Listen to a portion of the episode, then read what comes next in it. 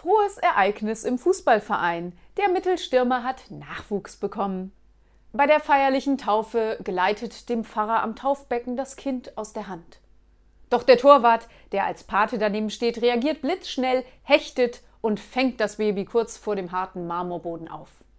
Im Kirchenschiff kommt Applaus auf wegen der tollen Reaktionsfähigkeit des Torwarts. Dieser tippt zweimal auf und schlägt weit ab.